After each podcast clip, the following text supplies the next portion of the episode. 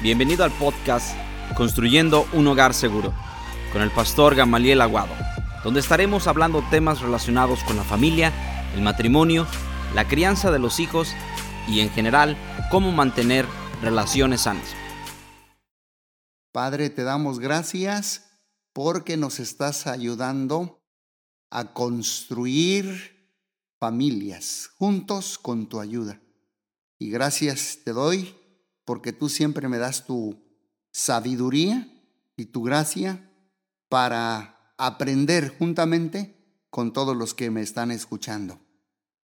Hoy vamos a hablar con tu ayuda de cómo desescalar conflictos tensos. Desescalando conflictos tensos.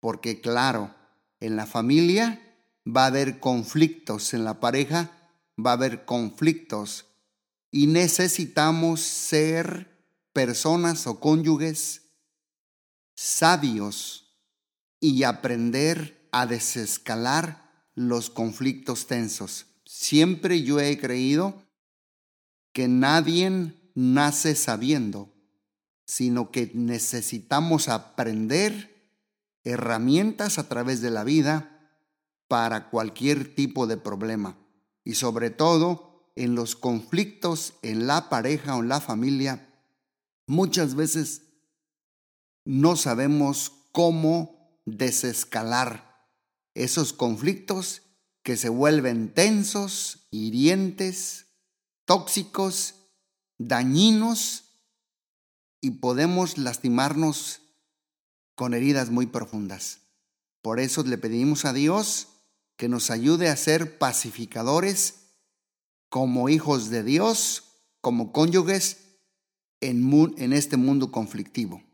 Santiago, capítulo 3, versículo 18, en la nueva traducción viviente, dice, y los que procuran la paz sembrarán semillas de paz y recogerán una cosecha de justicia.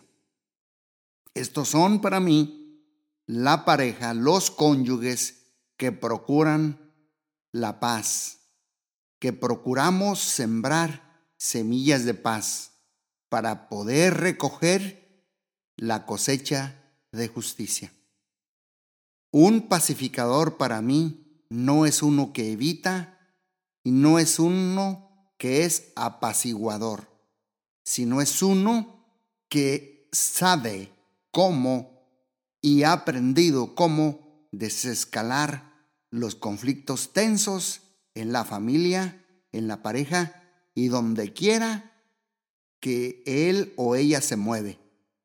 Y voy a hablar de 10 pasos que son bíblicos, que nos ayudan a desescalar los conflictos tensos. El primer paso que yo he aprendido y que es bíblico y que es práctico. Porque muchas veces escuchamos versículos, proverbios, enseñanzas de la Biblia, pero no sabemos cómo aplicarlo, no sabemos cómo ponerlo por obra, no sabemos cómo practicarlo. La Biblia es para ponerla por obra, para vivirla, para practicarla, y vamos a ver que nos va a dar resultados.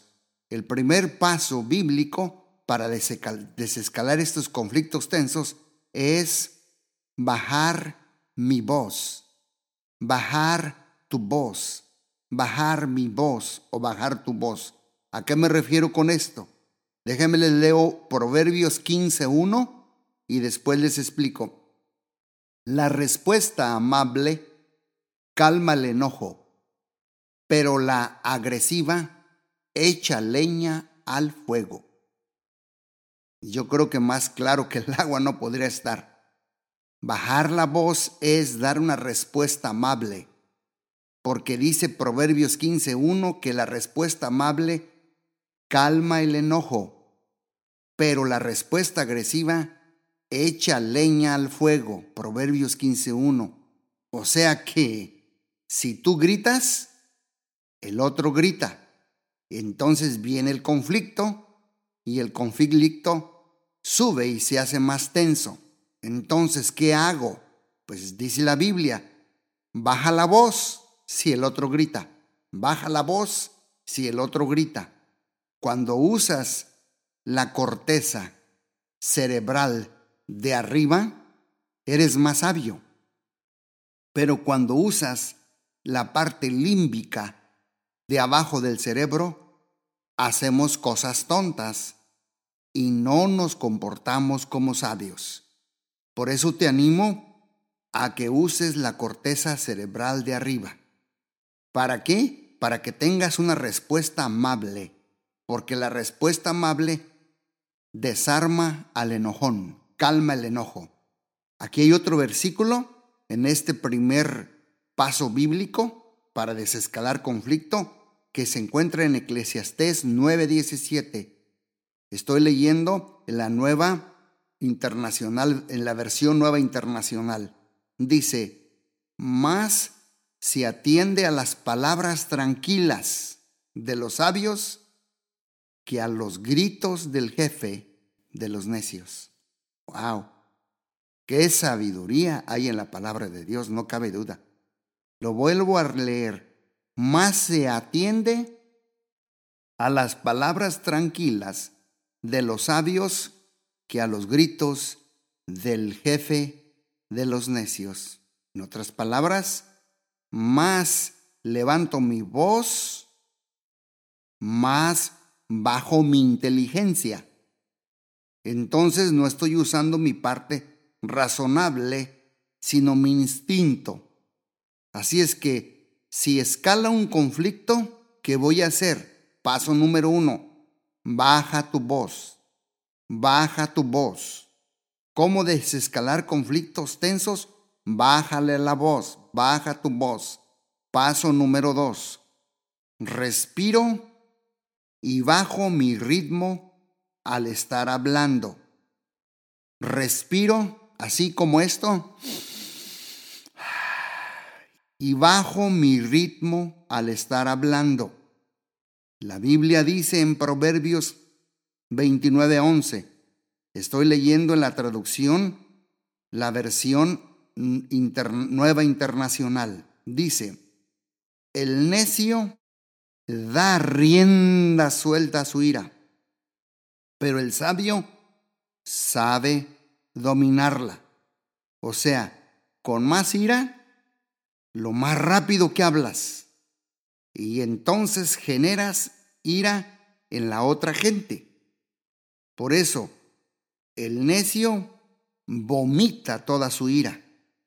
Esto dice en la versión eh, de las Américas. El necio vomita toda su ira. Es como tener diarrea bucal. Por eso el paso número dos para desescalar conflictos en mi familia y matrimonio es respira y baja el ritmo al estar hablando. Otra escritura bíblica, Proverbios 15, 18, dice, el que es iracundo provoca contiendas, el que es paciente las apacigua. Hmm, es como una ametralladora que dispara, dispara, dispara, dispara, porque es iracundo y lo único que va a hacer es provocar contiendas en el matrimonio. Número dos, respira y baja tu ritmo al estar hablando. Proverbio Eclesiastés 10:4 también dice, si el ánimo del gobernante se exalta contra ti, no abandones tu puesto la paciencia es el remedio para los grandes errores.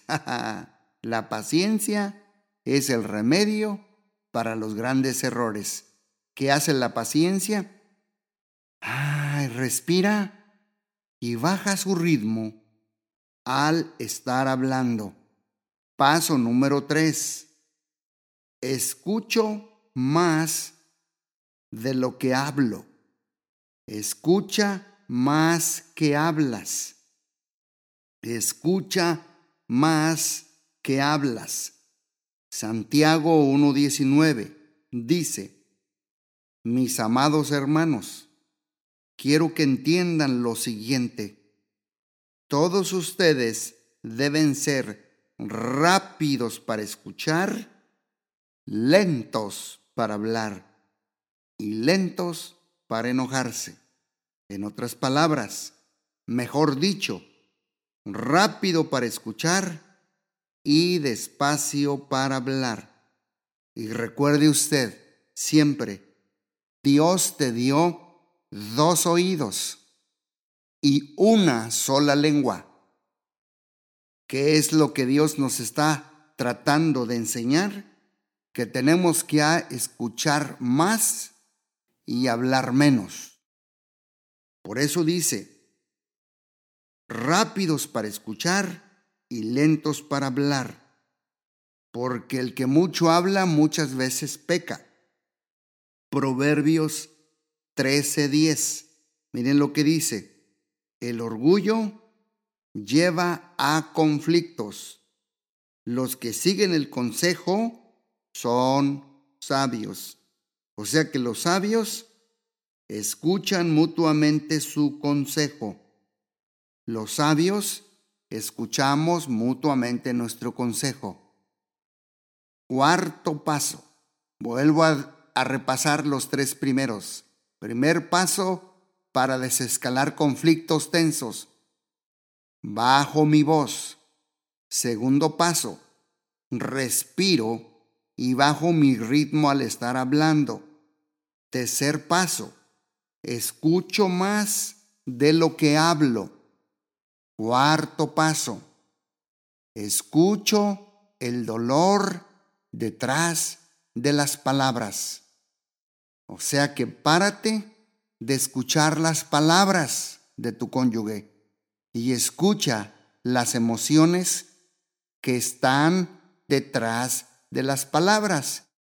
Necesitamos ser buenos oidores para poder escuchar cuáles son las emociones que están detrás de las palabras que te está hablando tu cónyuge. Muchas veces escuchamos las palabras y saltamos a la defensiva por no aprender a ver y escuchar cuáles son sus emociones que están detrás de las palabras que me está hablando el cónyuge. Por eso cada corazón conoce su propia amargura, dice Proverbios 14:10. Cada corazón conoce su propia amargura y nadie más puede compartir totalmente su alegría. Así es que busca el dolor y las heridas detrás de las palabras de tu cónyuge. Tal vez sea temor, tal vez sea frustración, culpa, inseguridad, etcétera, etcétera. Pero escucha el dolor detrás de las palabras. Paso número 5. Para desescalar conflictos tensos. Ora mientras estás escuchando. Oro mientras escucho.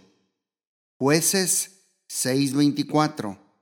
Entonces Gedeón construyó un altar al Señor en ese lugar y lo, llamó, lo llamó Yahweh Shalom, que significa el Señor es paz. Ese altar sigue en Ofra, en la tierra del clan de Abieser, hasta el día de hoy. Mira lo que construyó Gedeón, un altar, y le llamó Yahweh Shalom, que significa el Señor es paz. Construye y edifica tú también un altar de oración mientras estás escuchando para que Dios desescale la tensión del conflicto. Otro versículo que apoya este es el Salmo 65, verso 7. Calmaste los océanos enfurecidos con sus impetuosas olas y silenciaste los gritos de las naciones. Poniéndolo en una traducción contemporánea, yo diría, calmaste los océanos enfurecidos de la pareja con sus impetuosas olas de asaltos verbales y silenciaste los gritos de este matrimonio. Salmo 65, 7. O sea que Dios calma nuestros temores si tú oras mientras escuchas. Y así podrás bajar la voz, respirar y escuchar. Pídele a Dios que te aplaque y que te calme los gritos, la culpa, los miedos, las inseguridades y también las frustraciones. Vamos al paso número 6. Trato de entender antes de buscar ser entendido. En otras, mejor dicho, trata de entender antes de buscar ser entendido. Dice Proverbios 18:13, es necio y vergonzoso responder antes de escuchar. Qué poderosa escritura. Es necio y vergonzoso responder antes de escuchar bien. Pero escuchar, hay que escuchar bien con los oídos físicos, pero también los oídos espirituales. O sea que primero trata de entenderlo a él, primero trata de entenderla a ella, antes de buscar que tú seas entendido. Y cuando lo haces, lo que uno siembra es lo que cosecha. No hagas a otros lo que no quieres que te hagan. Ese es el paso 6. Trato de entender antes de buscar yo ser entendido. Paso número 7. Estamos hablando de 10 pasos bíblicos para desescalar conflictos tensos. Paso número 7. Intento ver la perspectiva del otro. Fíjate bien el paso 6. No solo trato de entender a él o a ella antes de buscar ser entendido, sino el paso 7 también intento ver la perspectiva del otro, la perspectiva de mi cónyuge. Esto es muy importante. Filipenses capítulo 2 del verso 4 al 5. Cada uno debe velar no solo por sus propios intereses, sino también por los intereses de los demás, mejor dicho, del cónyuge. La actitud de ustedes debe ser como la actitud de Cristo Jesús. Qué poderosa escritura. Intentar ver la perspectiva de mi amado esposo o de mi amada esposa. Es el paso número siete. O sea que cuando hay dos lados, cada uno ve su parte. Pero no busques tu propio interés. No estés más interesado en ti. Mira las injusticias y las críticas de otros. Eso es muy importante en el paso número 7. Nos faltan tres pasos y voy a volverlos a repasar. Son diez pasos que estoy hablando para desescalar conflictos tensos. Número uno, bajo mi voz. Ya que bajé mi voz, respiro y bajo mi ritmo al estar hablando. Paso número tres, escucho más de lo que hablo. Paso número cuatro, escucho el dolor detrás de las palabras. Ya que hago eso también, el paso cinco, oro mientras estoy escuchando. El paso seis, trato de entender a él o a ella antes de buscar ser entendido. Y el paso 7 que acabamos de ver, intento ver la perspectiva del otro. Paso número 8. Le pido a Dios que me dé una imagen clara de mí mismo. le pido a Dios que me dé una imagen clara de mí misma y de mí mismo.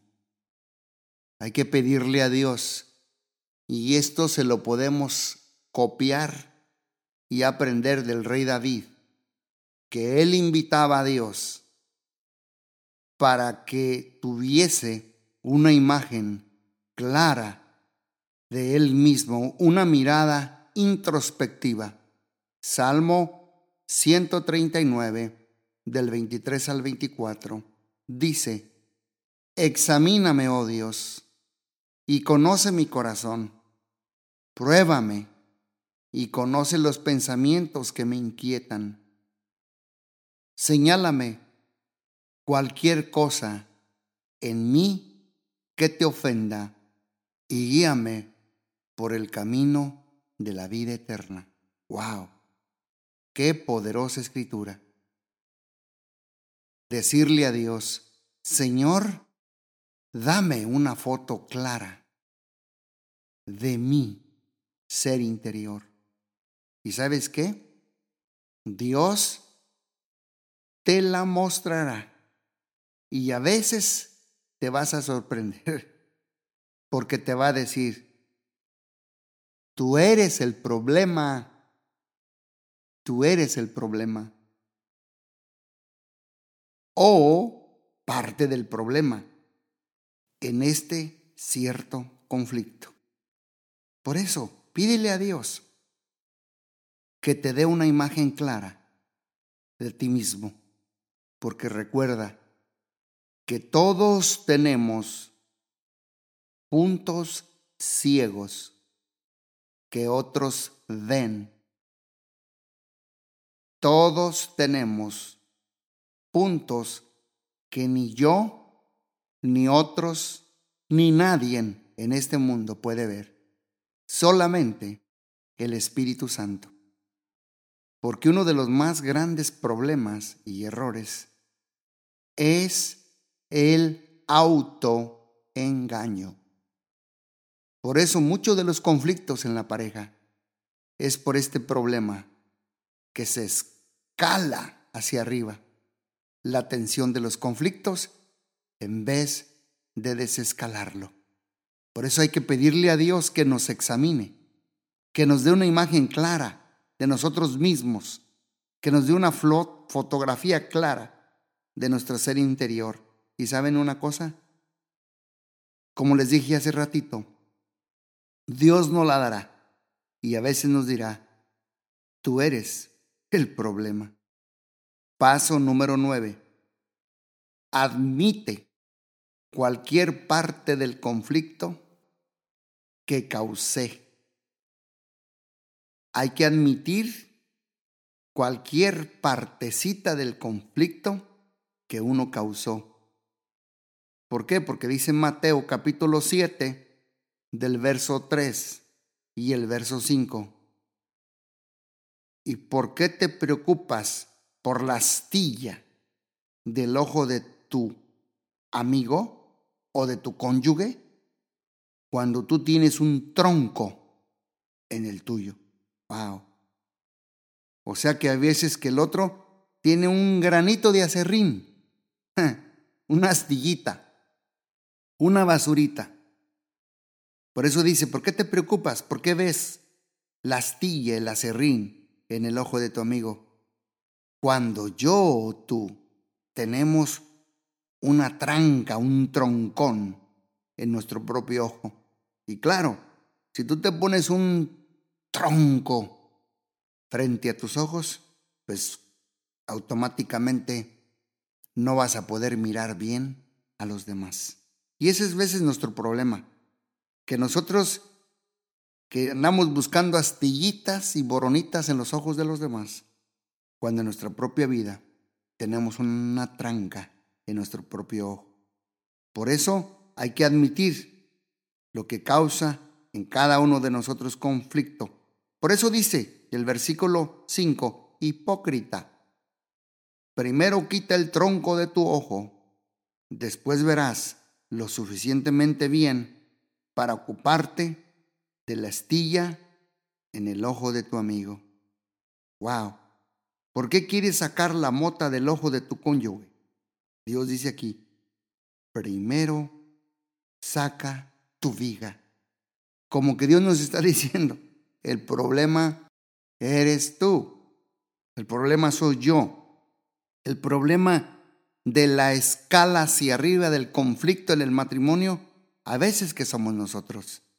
Entonces estamos aprendiendo a desescalar estos conflictos. Y el último paso, el paso bíblico número 10, cómo desescalar conflictos tensos en mi pareja, en mi matrimonio, con mis hijos, es elegir nuestras palabras con cuidado. Elijo mis palabras con cuidado. Algunas personas hacen comentarios hirientes, pero las palabras del sabio traen alivio. Esto es lo que nos dice Proverbios 12, 18. O sea que si queremos desescalar el conflicto en la pareja y en la familia, necesitamos escoger nuestras palabras con mucho cuidado. Y Efesios 4, 29 dice, no empleen un lenguaje grosero ni ofensivo, que todo lo que digan sea bueno y útil, a fin de que sus palabras resulten de estímulo para quienes las oigan. O sea que hay que decirle al Señor que ponga un freno en nuestra boca. ¿Para qué? Para no emplear un lenguaje grosero ni tampoco ofensivo hacia nuestro cónyuge, sino que sea útil, bueno, provechoso, nutritivo, con un buen estímulo para bajar y desescalar los conflictos tensos en la relación. Proverbios 5.9 dice, Dios bendice a los que procuran la paz, porque serán llamados hijos de Dios. Así es que si tú eres una hija de Dios, si tú eres un hijo de Dios, tú eres un pacificador. Si practicas estos diez pasos bíblicos, en los conflictos de tu vida, serás un cónyuge, un hombre, una mujer, un esposo, una esposa bendecido. Por eso, enfócate en la reconciliación, no en la resolución. Enfócate en la reconciliación los unos de los otros y del cónyuge. Terminemos con esto. Diez los pasos. Cómo desescalar las tensiones en la familia. Bajo mi voz. Respiro y bajo mi ritmo al estar hablando. Escucho más que hablo. Escucho el dolor detrás de las palabras. Oro mientras estoy escuchando. Paso 6. Trato de entender antes de buscar ser entendido. Paso 7. Intento ver la perspectiva del otro. Paso 8. Le pido a Dios que me dé una imagen clara de mí mismo. Paso 9. Admito cualquier parte del conflicto que causé. Y el 10. Elijo mis palabras con mucho cuidado. Padre Celestial, gracias porque a través de tu palabra hemos aprendido estos diez principios, pasos bíblicos, Señor, para poder desescalar los conflictos tensos en la pareja. Te pedimos que nos ayudes, nos fortalezcas, nos des tu gracia, nos des tu sabiduría, para, Señor, ser cónyuges, pacificadores en medio de un mundo conflictivo y en medio de tanta rivalidad que hay en las parejas. Te pedimos, Señor, que nos ayudes a practicar estos diez pasos para desescalar los conflictos tensos que tengamos en este mismo momento, en estos días, en estos meses pasados, en nuestra pareja o en nuestra familia. Te lo pedimos que nos ayudes. En el nombre poderoso de Jesús. Amén, amén y amén. Dios les bendiga y hasta la próxima, aprendiendo juntos a construir matrimonios unidos. Dios les bendiga muy ricamente. Gracias por ser parte de esta comunidad. Nos encantaría que pudieras compartir este podcast con tus amigos y conocidos, así como también suscribirte por medio de tu plataforma de preferencia para que sigas escuchándonos. Una vez más, gracias por interesarte en construir juntos hogares seguros.